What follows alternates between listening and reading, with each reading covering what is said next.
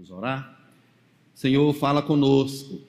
Lemos a tua palavra, precisamos agora da unção do teu espírito, da graça do Senhor, a fim de que a palavra venha impactar a nossa vida e mudá-la para a glória do teu nome, em Cristo Jesus. Amém. Meus amados, esse moço Boaz, ele é filho de uma prostituta. O nome da mãe dele é Raabe. Veja como Deus constrói a história.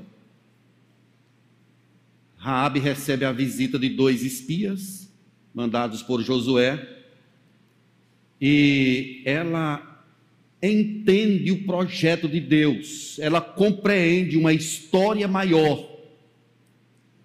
Ela entende a graça de Deus. Veja o que ela diz em Josué 2:11. Fala assim: "Porque o vosso Deus é Deus em cima nos céus e embaixo na terra." É o que Raabe compreende. Ela é a mãe de Boaz. Ela está dizendo que Deus é o Deus transcendente, o Deus em cima nos céus, e transcendência a isso, o Deus poderoso, criador de todas as coisas. E ela diz que ele é o Deus também aqui embaixo na terra, isso é o Deus imanente. Então essas duas questões sobre Deus, elas devem caminhar de forma bastante equilibrada. Há um Deus soberano, criador dos céus e da terra, mas há também esse mesmo Deus que criou os céus e a terra, ele vem até nós, ele se achegou a nós, ele comeu da nossa comida, sentiu a nossa dor, ele viveu entre nós. Deus ele constrói essas histórias que às vezes a gente não entende. Ele tem propósito para todas as coisas, certamente. E à luz desse texto, eu quero falar com vocês sobre é, providência redentora.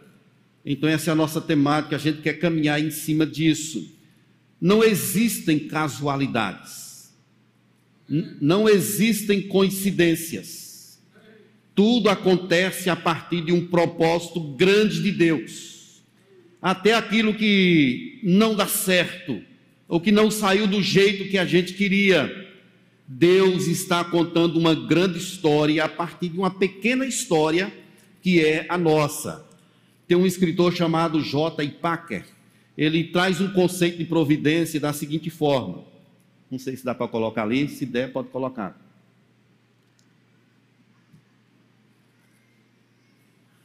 Ele diz assim: se a criação foi um exercício único da energia divina fazendo o mundo existir, Providência é o exercício contínuo dessa mesma energia, pela qual o Criador, de acordo com a sua vontade, mantém todas as coisas existindo, se envolve em todos os eventos e dirige todas as coisas ao seu fim determinado. Então, o que ele está dizendo é que há um Deus que controla todos os eventos. Deus trabalha no macro e também no micro. Ele trabalha como criador do universo e também como sustentador dele nas mínimas coisas, nos mínimos detalhes. Por que, que você casou com a pessoa com quem você está? Não foi só porque você foi a IPG um dia, naquele culto de jovens, ou naquele acampamento, ou casualmente você a encontrou. Não existe casualidade. Deus vai construindo a história como Ele quer, como Ele planejou. Todos os eventos estão sob o controle maior de Deus. O livro de Ruth, ele acontece em um tempo difícil. Era a época dos juízes. E a palavra sobre essa época é exatamente que não havia rei em Israel, cada um fazia o que achava mais certo ou mais justo. É nesse contexto que provavelmente o profeta Samuel narrou essa história. Ela está atrás de nós pelo menos uns 3.200 anos. E essa história, ela faz parte de uma história maior que é a história da redenção. Tanto é que o livro de Ruth, ele termina citando sobre Davi, de onde vem a linhagem de Jesus. Então vejam que a última palavra do livro de Ruth é exatamente a palavra Davi. É como um fio de esperança que está sendo traçado, que está sendo demonstrado. Havia fome na terra. O povo prevaricava contra Deus, o povo ia para distante de Deus, e Deus mandou a fome. E uma família sai de Belém, vai para Moabe, à procura de sustento ou quem sabe fugindo do castigo de Deus, fugindo da justiça, do juízo de Deus. O fato é que Elimeleque, Noemi, Malon e Quilion, eles saem da casa de Belém, da terra de Belém, e vai para a terra de Moabe. Sair desse lugar tinha muitas implicações. Não era somente uma mudança de cidade, uma mudança de região. Era sair da terra da promessa, a terra que Deus prometeu, a saída deles dali significava sair de perto do culto, de perto do Deus de Israel. Era algo profundo, era algo gigantesco. Mas Elimeleque, ele leva a sua família para a terra de Moabe. Os moabitas eram originários de um incesto de Ló com uma das suas filhas. Nós bem conhecemos a história. Deus não gostava desse povo. E Deus proibiu os israelitas de se aproximarem das mulheres moabitas. Deus não queria. Deus proibiu terminantemente, mas Elimeleque pega a sua família de Belém e vai para a terra de Moabe. Lá esses meninos casam-se com mulheres moabitas. Ruth e Orfa, como nós conhecemos a história. Mas uma tragédia envolveu essa família, descrita no capítulo 1. Morreu Elimeleque, depois morreram também Malom e Quilion. Agora tem três viúvas. Uma situação drástica acomete aquela família. Mas Noemi ouviu que Deus estava abençoando a terra de Belém. E ela então resolve voltar. Conversa com as suas noras e diz para que elas fiquem em Moabe Orfa aceitou, não, eu vou ficar por aqui mesmo. Mas Ruth, ela faz uma declaração de fé. E vejam que essa mulher, ela vai ser usada na condução dessa história da redenção. Essa mulher vai fazer parte da genealogia de Jesus, descrita lá em Mateus, capítulo 1, verso 5. Ela faz parte da genealogia de Jesus. Essa moabita, é Deus que constrói essas histórias, meus irmãos. Ela faz uma profissão de fé. Ela diz assim no verso 16 do capítulo 1: Por onde quer que fores, irei eu, onde quer que pousares, ali pousarei eu. O teu povo é o meu povo e o teu Deus é o meu Deus. Essa é uma declaração de fé. Ela está abandonando a sua casa, a sua terra está assumindo agora um compromisso com o Deus de Israel, o Senhor de toda a terra. Há um pregador chamado David Platt, ele diz o seguinte: Deus muitas vezes ordena tragédias angustiantes para montar um palco para um surpreendente triunfo. Quem sabe você está passando por uma história ruim, complexa, Deus usa às vezes tragédias para montar um palco para culminar com um fim triunfante para a glória dele. Não é a primeira vez que ele faz isso. Diversas vezes é só a gente olhar a escritura, a gente vai ver como Deus trabalha. Às vezes ele deixa a tragédia chegar e depois ele rompe, traçando uma história maior, a história da redenção. Então, meus irmãos, como a providência de Deus se evidencia? A gente quer responder essas, essa pergunta. A providência de Deus, ela se evidencia instigando-nos a usar o que temos. É isso que Ruth faz.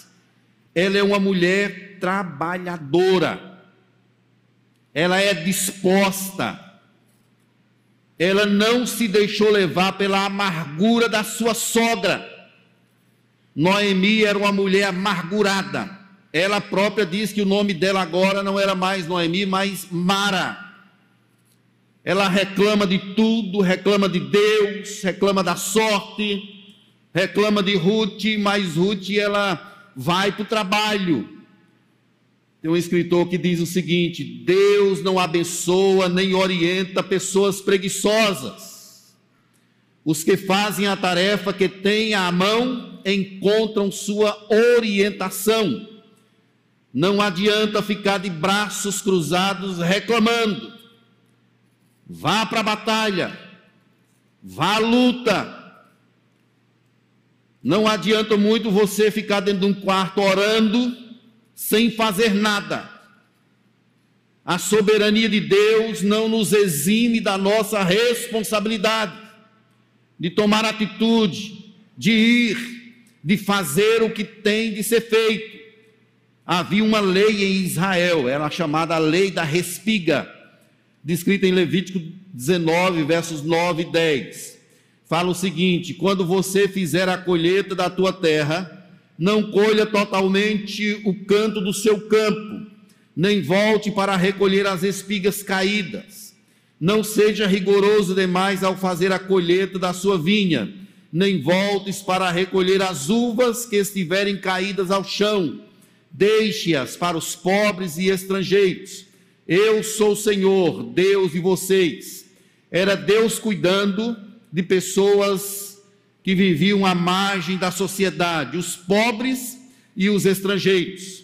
Talvez Ruth pudesse se apegar a essa lei de Israel e rogar, inquirir os seus direitos, mas ela não espera por isso ela pede à sua sogra, diz: Minha sogra, eu vou ao campo trabalhar, e vou naquele que for mais gracioso comigo. Vejo que ela usa o que tem, e é aqui que a providência de Deus se manifesta no trabalho, na disposição. Deus vai orientar ela de lá de dentro. Deus vai manifestar a sua glória, a sua bondade na vida dela lá dentro ela é uma mulher humilde. Ela não vive atrás dos seus direitos, mas ela é humilde. Ela vai atrás, ela corre atrás. Casualmente, ela entrou no campo de Boaz. Vamos entender essa palavra aqui, casualmente. Queridos, não existe casualidade quando a gente olha para o escopo geral da Bíblia. Outras versões não usam essa palavra casualmente ou por coincidência. Usa a expressão ela foi se achegando e entrou no campo de Boaz. O fato é que quando a gente olha para a Escritura, a gente percebe que há um Deus que vai contando a história. Ela foi parar no campo de Boaz porque Deus a conduziu para lá. Não foi uma casualidade. Foi Deus quem estava ali fazendo, operando as coisas. Um dos aspectos mais importantes da fé na providência de Deus é que ela ensina que até as coisas acidentais estão dentro do seu cuidado, disse um grande pregador. Até as coisas acidentais estão dentro do seu cuidado. É aquele momento quando a coisa não sai como você queria que saísse é quando você enfrenta aquele problema difícil, complexo, Deus está contando a tua história. Nós precisamos crer em providência. Há um Deus transcendente, criador dos céus e da terra, mas esse mesmo Deus, ele é imanente, que se senta conosco, que se inclina, como diz o Salmo 40, para ver o que se passa, para conduzir a nossa vida nos mínimos detalhes, nas pequenas coisas. Ele é o Deus da providência. Ele abre caminhos, ele abre portas, ele fecha portas, conforme o conselho da sua soberana vontade. Os ceifeiros relataram a Boaz quando ele se aproximou. O que estava acontecendo, quem era aquela mulher, Boaz pergunta: quem é essa pessoa? De quem ela é? Vejam que Boaz ele é atencioso, ele percebe ali o que se passa.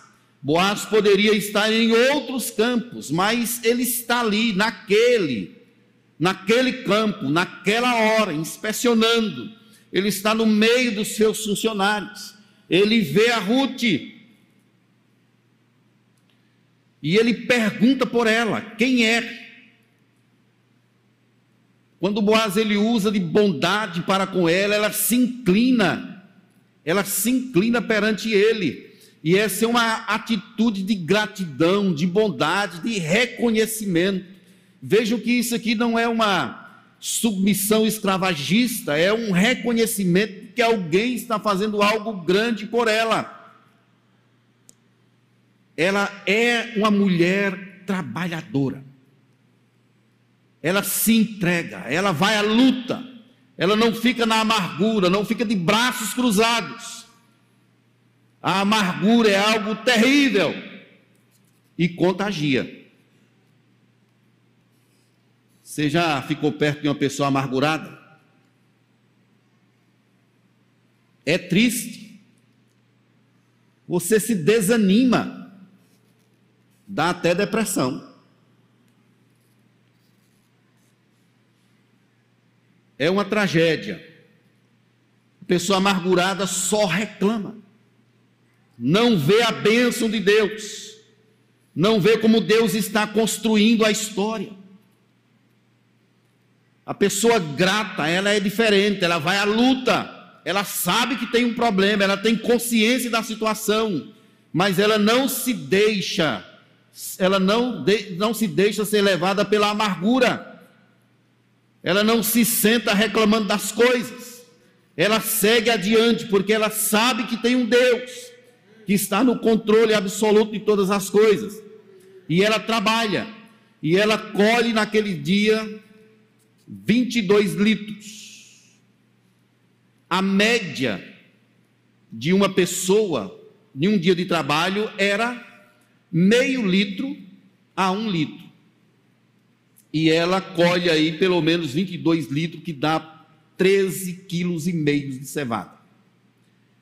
É claro que Boaz foi benevolente com ela, mas mesmo assim, ela é uma mulher que vai atrás, que ela crê, ela professou a fé em Deus, ela sabe que há um Deus no controle de todas as coisas. Então, meus irmãos, a providência de Deus, ela se evidencia instigando-nos a fazer o que é preciso fazer.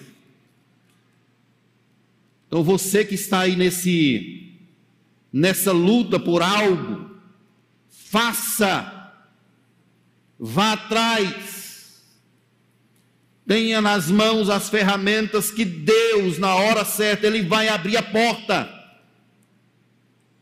Não fique reclamando, não fique murmurando, não se deixe levar pela amargura. Empreenda. Está com problema de casamento? Busque ajuda, busque resolver, vá para a presença de Deus. Está com um filho com problema? Tem solução. Está doente? Busque, busque ajuda, busque se cuidar, em nome do Senhor Jesus. Não adianta, meus irmãos, já foi dito mais de uma vez que oração sem ação não funciona. É preciso sair e fazer o que tem de ser feito. Se a IPG ficar só orando, ela não vai para lugar nenhum. A oração já é uma grande ação, mas ela precisa ser operosa, diligente, ela precisa ir e realizar, e no meio dessa realização, Deus vai abrindo caminhos, Deus vai apontando estrada. Faça o que você tem de fazer em nome de Jesus. Tome decisões corajosas, sabendo que lá no meio Deus vai guiar a tua vida, Deus vai te instruir, Deus vai conduzir os teus passos para a glória dele. Não se deixe levar pela amargura, porque ela envenena a alma e contagia as pessoas que estão próximas. Mas a providência de Deus se evidencia, meus irmãos, em segundo lugar, levantando seus instrumentos para cumprir os seus propósitos. Deus levanta esse homem chamado Boaz. Como eu disse anteriormente, ele é neto ou ele é filho de uma prostituta. Mas Deus vai usá-lo poderosamente. Ele é um homem generoso, ele é um homem bom, e ele vai ser usado por Deus aqui de forma graciosa para resgatar Ruth e, consequentemente, Noemi. Deus levanta os seus instrumentos. Boaz é do clã de Elimeleque. Ele reunia as condições para ser o resgatador. Ele tinha dinheiro, ele podia pagar o preço. Então veja a conexão disso com Cristo. Ele é um homem bom, ele é um homem servo, ele vai servir a Ruth, ele vai servir a Noemi ele tem condições de pagar o preço, ele é da família, ele é o resgatador. Isso tem um apontamento direto para a pessoa de Cristo. Boaz, ele é uma tipologia. Cristo reuniu condições para nos resgatar por ser o filho de Deus, por não ter pecado algum ele se dispôs, ele veio servir, e ele próprio diz isso: que não veio para ser servido, mas veio para servir. Deus levanta os seus instrumentos para cumprir o seu propósito maior. Quando Boaz vê Ruth a primeira vez, ele pergunta assim: de quem é essa moça? Não é uma casualidade, como foi dito. Ele enxerga vê algo diferente, é Deus construindo a história, é Deus abençoando a vida do seu povo. Você crê que Deus trabalha nos pormenores da sua vida? Amém? Deus trabalha nas particularidades. Nós é que não entendemos. Eu estudei teologia aqui no Recife Alguns não sabem, mas eu e Fubá, nós somos colegas de turma, de classe aqui no seminário. E quando eu terminei o segundo ano, 95 e 96, foi o ano que a gente começou, 95. Muito tempo. Mas assim, quando eu terminei o curso, quando eu terminei o segundo ano, no ano de 96, eu voltei para a Bahia e estava todo animado, mas aconteceu um problema. Quatro igrejas do presbitério estavam sem pastor. E o presbitério reunido e a gente ali apreensivo. E o presbitério tomou uma decisão: vamos tirar quatro seminaristas do seminário. E eu estava naquele meio eu e mais três. Tinham outros, mas nós fomos é, chamados para cumprir essa tarefa. A gente teria de sair do seminário e ir para tomar conta de uma igreja. Para mim, aquela notícia foi drástica. As minhas coisas estavam aqui em Recife. O presbitério disse: Você vai voltar lá apenas para buscar suas coisas. E eu não tinha muito o que fazer, mas não achei bom a princípio. E o presbitério me designou para ir para a cidade de Cafarnaum. Eu digo, meu Deus, me mandaram para o Oriente Médio. não foi muito fácil isso, mas era a cidade de Jô, de Jose, na Chapada Diamantina. Naquele ano, eu conheci Jose. Conheci Jose, conheci a família. Ela era da igreja batista. Mesmo assim, é, Deus me presenteou com ela. No final do ano eu estava plenamente satisfeito. Então, no início do ano, eu não estava entendendo a providência de Deus. Deus estava me mandando ir buscar minha esposa antes que outro pegasse. Depois, no final do ano, eu voltei para o seminário, concluí o meu curso. Mas o que eu quero dizer, meus irmãos, é que Deus ele trabalha nos detalhes. Às vezes a gente não entende, não compreende os caminhos de Deus. Mas é assim que ele trabalha. Em Gênesis capítulo 24, verso 27, quando foram buscar esposa para Isaac, o servo disse o seguinte: Quanto a mim, estando no caminho, o Senhor me enviou à casa dos parentes do meu Senhor. Então, aquele, aquele moço enviado por Abraão para buscar uma esposa para Isaac, ele foi conduzido exatamente para a família, para o meio da família. E ele reconhece isso, dizendo: quanto a mim, estando no caminho, o Senhor me guiou à casa dos parentes de meu Senhor.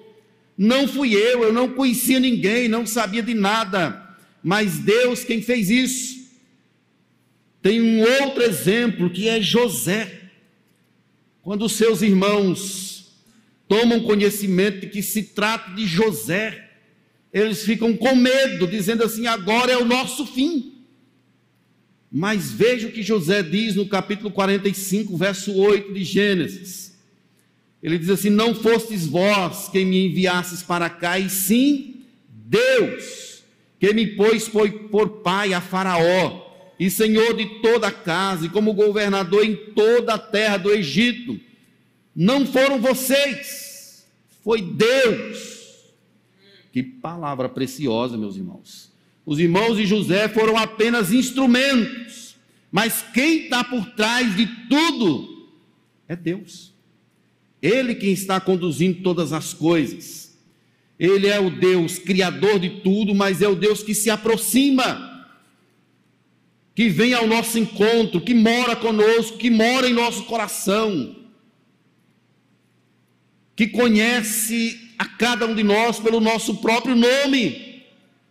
Ele sabe das nossas particularidades, dos nossos sonhos, dos nossos anseios. Ele não nos deixa sós. Que Deus grandioso, maravilhoso é esse. Olha o que ele diz em Êxodo 3, verso 7. Disse ainda o Senhor: Certamente vi a aflição do meu povo que está no Egito e ouvi o seu clamor por causa dos seus exatores. Conheço-lhe o sofrimento por isso, desci, desci a fim de livrá-lo da mão dos egípcios e para fazê-lo subir naquela terra, uma terra boa e ampla, terra que emana, emana leite, que emana leite e mel. Esse é o Deus que desce, que vem ao nosso encontro, que vê a nossa aflição, que vê o nosso sofrimento ele não é o Deus distante que deu corda a um relógio e deixou o pau quebrar para lá. Não, ele controla todos os eventos, nos mínimos detalhes, e até tragédias ele usa para que o grande propósito dele se cumpra. O fato, meus irmãos, é que quem entende a providência de Deus precisa descansar não somos nós quem estamos contando a nossa história, é Deus. Há uma história maior. Nós fazemos parte como pigmeus dessa história. Ele, por graça, nos permitiu entrar nela. Boaz é levantado como um instrumento. Ele é o resgatador. Ele é benevolente. Ele passa a proteger a Ruth dizendo assim: Não dei ordem aos seus servos para que não a toquem, não te toquem. Ele não quer que Ruth vá a outro campo buscar espigas. É como se ele dissesse assim: Olha, você já encontrou plena satisfação. Tudo que você quer está aqui. Isso é o papel de Jesus. Quando nós somos encontrados por Jesus, nós somos plenamente satisfeitos. Não precisa mais a gente buscar nenhuma alegria fora dele. Ele supre completamente. Ele sacia a nossa sede e a nossa fome. O verso 15 aí do capítulo 2 diz: Deixai acolher entre as gavelas, e não as censureis. Jogais espigas para que ela as apanhe, e não as repreenda, não a repreendais. Verso 16 ou seja, Boaz é um homem bom, benevolente, resgatador. Ele está aqui, meus irmãos, como eu disse anteriormente, cumprindo o um papel tipológico de Cristo. É a nossa história. A história de Boaz e de Ruth, a história minha e sua. é a história da nossa redenção. Alguém que se importa com um estrangeiro, alguém que é imerecedor, e ele olha para essa pessoa e começa a abençoá-la, a servi-la, a dar comida para ela, a permitir que ela se sente no meio dos seus servos. Isso é o papel de Cristo, é o resgatador da nossa vida. Ruth não entende por que tanta bondade. Certamente Boaz estava representando ali um papel maior, que era o de resgatador. Boaz fez bem a Ruth, não apenas a ela, mas também a Noemi. Noemi vai deixando aquele estado de amargura. Vejam, meus irmãos, como quando uma pessoa abençoada, ela leva isso também para quem está perto dela. Quando Ruth chega em casa com aquele saco nas costas, e aquela comida que ela trouxe para Noemi, Noemi ficou surpresa e disse: Quem te fez isso? Quando Ruth contou sobre Boaz, a linguagem de Noemi muda. O verso 20 ela diz: Bendito seja ele do Senhor. Vejam que a linguagem dela vai mudando, ainda não tem deixado a sua benevolência nem para com os vivos, nem para com os mortos. Ruth não abençoa apenas a vida dela, ela abençoa também a vida de quem está próximo a ela, que é Noemi, que vai deixando aquele estado de amargura por causa dos instrumentos que Deus levanta para fazer cumprir os seus propósitos grandiosos. Mas Boaz faz isso com Ruth, mais uma vez, por causa da declaração de fé dela.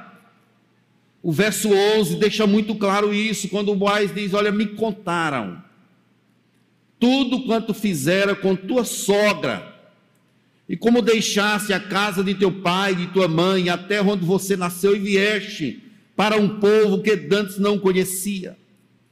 Vejo que Boaz ele conecta a sua benevolência a Ruth naquele momento por causa daquela declaração de fé, o que ela fez deixou a parentela, a terra, não abandonou a sua sogra, veio com ela, deixou tudo lá em Moabe e veio buscar a Deus e servir a Deus. Essa profissão de fé, essa declaração de fé, resultou nessa bênção completa. A história de Ruth, o que ela fez, chamou a atenção de Boaz. Queridos, Deus levanta os seus instrumentos para nos abençoar. Se eu fosse perguntar aqui, quem já foi alvo de uma pessoa que Deus levantou para abençoar você? Certamente muitos levantariam as mãos. Como nós temos pessoas em nossa caminhada, né, meus irmãos, que essas pessoas de alguma forma se achegaram às nossas vidas e passaram a ser bênçãos. Você não crê em casualidade nós cremos em providência. Deus levanta pessoas, de repente, que se importa conosco, com a nossa história. Eu não sei você, mas já aconteceu comigo, de eu pegar e dizer assim: vou mandar uma mensagem para Fulano, ou vou ligar para essa pessoa. E de repente eu senti no meu coração que isso é algo de Deus, é Deus quem está mandando fazer isso. E quantas vezes as pessoas já chegou e disse, pastor, obrigado por aquela mensagem, aquela palavra que eu estava precisando demais daquilo. É Deus cuidando de você. Nós não entendemos, meus irmãos, como as coisas se processam, mas Deus levanta gente, situações, para abençoar a sua vida. Deus opera nos particulares, ele tem os seus, ele tem os seus próprios instrumentos mas ele vai abençoar a vida do seu povo. Queridos, o agir de Deus revela sempre um propósito maior. É assim que a providência de Deus se manifesta na nossa vida, mostrando um propósito maior. Ele vai operando maravilhas porque ele quer que a gente veja algo grande. A vida não está restrita só àquilo que nós estamos vivenciando agora. Tem uma eternidade nos esperando. Deus fez algo grandioso. Ele vai nos levar para o céu, para a sua morada. Então, essa história está sendo contada aqui no livro de Ruth, como em toda a Bíblia. Deus está mostrando que Ele tem um propósito grandioso nas nossas vidas. E às vezes acontecem situações para o nosso crescimento, para o nosso amadurecimento, para nós aprendermos a confiar mais nele, tirarmos os olhos de nós mesmos e confiarmos inteiramente nele. Nós temos de crer na providência de Deus, meus irmãos. Não sei o que você está passando, mas Deus conhece você. Ele é o Deus da providência. Deus proverá. Ele está agindo. Às vezes a gente confunde o silêncio de Deus com a sua falta de ação, não sabemos discernir ao certo. Mas mesmo quando ele está em silêncio, ele está trabalhando, ele está operando, ele está fazendo as coisas, ele tem algo maior. Esse era o sofrimento de Jó. Jó sofrendo angústias, ele clamava e Deus não respondia. E ele sofria dobrado por isso. Ele demorou a entender que mesmo quando Deus está em silêncio, ele está operando grandes coisas para a glória do seu nome, e as coisas vão acontecer exatamente da forma como ele planejou. Não desanime. A bênção não chegou ainda, continue orando. Continue clamando. Creia no Deus que é presente, no Deus que é vivo. Ele está conosco. Ele cuida de nós. Ele providencia os seus próprios caminhos. Eu tenho sentido, meus irmãos, o cuidado de Deus grandioso na minha vida e na vida da minha família. Quando o pastor Sávio foi pregar lá em Itabuna, ele disse: Humberto, vamos trabalhar lá em Recife comigo? Que desafio. Eu era pastor de uma igreja. Mas senti Deus me dando paz. Eu não entendia na hora. De um lado, tinha um conselho querendo fazer uma eleição para mais cinco anos lá. De outro lado, tinha alguém me chamando. É o momento para a gente orar, para a gente clamar. Há um Deus que controla todas as coisas. Quando eu cheguei aqui, juntamente com a minha família, três meses depois, a pandemia. As pessoas perguntam, pastor Humberto, como foi a sua adaptação? Eu, eu nem tive adaptação, não deu nem tempo. não deu tempo a gente se adaptar. Já chegou adaptado. Né? Mas no meu coração, da minha família, a gente sempre creu que há um Deus que dirige todas as coisas. Não existem coincidências, meus irmãos. Existem providências. Deus me trouxe para cá para cuidar de mim, da minha família. E eu tenho sentido isso aqui nessa igreja. O cuidado de vocês, o cuidado de Deus comigo. E também tenho procurado servir, entendendo esse propósito maior de Deus na nossa vida. Ele está construindo uma história para você. E às vezes você é reducionista no seu entendimento da providência de Deus. Você acha que a sua vida está restrita somente a esse momento agora. Quando nós agimos assim, a gente reduz o entendimento da providência.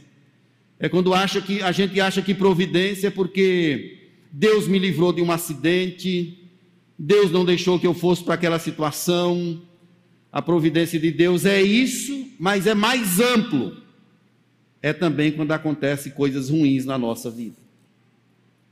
Quando acontecem coisas que nos arrancam lágrimas, que nos fazem chorar, é quando vêm as decepções, as angústias. Mesmo assim, há um Deus que cuida de nós. Se o meu pai e a minha mãe me desampararem, o Senhor me acolherá. acolherá. Deus operou graciosamente através de Boaz na vida de Ruth e na vida de Noemi. Deus manifestou a sua providência redentora. Que Deus bom é o nosso Deus, meus irmãos. Ele não é apenas o criador do universo, ele é o sustentador da sua criação. É ele quem te dá alimento, vida e tudo mais. Você respira por causa desse Deus. E olha que coisa boa, ele não vai nos deixar jamais. Aos seus amados, ele dá enquanto eles dormem. Que negócio maravilhoso é esse. Que Deus é como o nosso Deus, que trabalha por aqueles que nele esperam. Ele é o nosso provedor, ele é o nosso sustentador. Os nossos passos são dirigidos exatamente por ele. Eu quero te trazer essa palavra, dizendo assim: não temas o que você está enfrentando agora. Apenas confie que amanhã Deus vai operar maravilhas. Deus vai fazer grandes coisas para a glória do seu nome. Eu quero aplicar isso de forma prática à nossa vida, dizendo algumas coisas para a gente concluir. Primeiramente, que o trabalhar de Deus não nos exime de sermos diligentes. Amém, igreja? Seja diligente, faça o que tem de fazer. Não fique reclamando, vá à luta. Comece com a oração e depois vá à guerra a soberania de Deus, o agir de Deus não exime você da sua responsabilidade. Cumpra, seja diligente.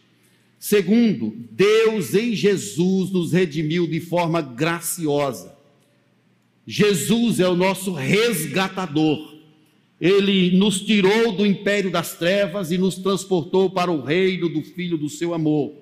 E nos tem abençoado com toda sorte de bênçãos espirituais em Cristo Jesus. Ele reuniu as condições, ele veio voluntariamente para morrer em nosso lugar. Terceiro, em Jesus nós encontramos plena satisfação. Amém, queridos? Nós não precisamos buscar satisfação em nada na terra, nós já temos. Ele já saciou a nossa sede e a nossa fome. Ele é o nosso tesouro maior.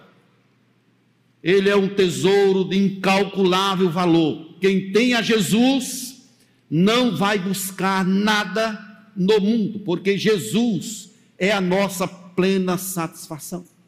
Ele satisfaz completamente a nossa alma, os nossos anseios. Então, quando a gente passa por problemas, por dificuldades, há um Deus que nos supre, que nos abençoa, que dirige a nossa vida, que nos satisfaz. Nada na terra, meus amados, preenche o vazio do nosso ser. Não adianta, não há como a gente ser plenamente realizado com as coisas da terra. Só Jesus satisfaz plenamente o nosso coração. E Ele está em nossa vida. Por isso eu sou plenamente satisfeito, sou contente. Nós somos satisfeitos porque já temos o tesouro maior, temos a garantia da vida eterna não precisamos buscar em nada mais. Mas e se você tivesse muito dinheiro, muita fama? Nada disso preenche o vazio do seu coração. Mas Jesus já o fez. Jesus já te abençoou. Ele está morando aí em sua vida. Por último, meus irmãos, Deus transforma deserto de tristezas e fome em regozijo e alegria. Deus transformou o deserto de Ruth e Noemi. Essa mulher que veio viúva de Moabe, estrangeira, quem sabe odiada, ela foi protegida, ela foi alimentada, ela foi direcionada e agora ela é uma mulher casada. Ela é casada com Boaz. Ela vai ter um filho chamado Obed. Depois Obed vai ter um filho chamado Jessé. E a partir de Jessé veio o rei Davi. Que história grandiosa, meus irmãos, é a história da redenção. E de Davi veio Jesus. Não é sem razão que a Bíblia diz que Jesus é o leão da tribo de Judá. Ele é da descendência de Davi, ele é filho de Davi. Tudo isso por causa dessa história que Deus está contando. Deus é maravilhoso, Ele é o resgatador do seu povo. Ele transforma desertos de tristeza e fome em momentos de alegria, glória, regozijo, entusiasmo.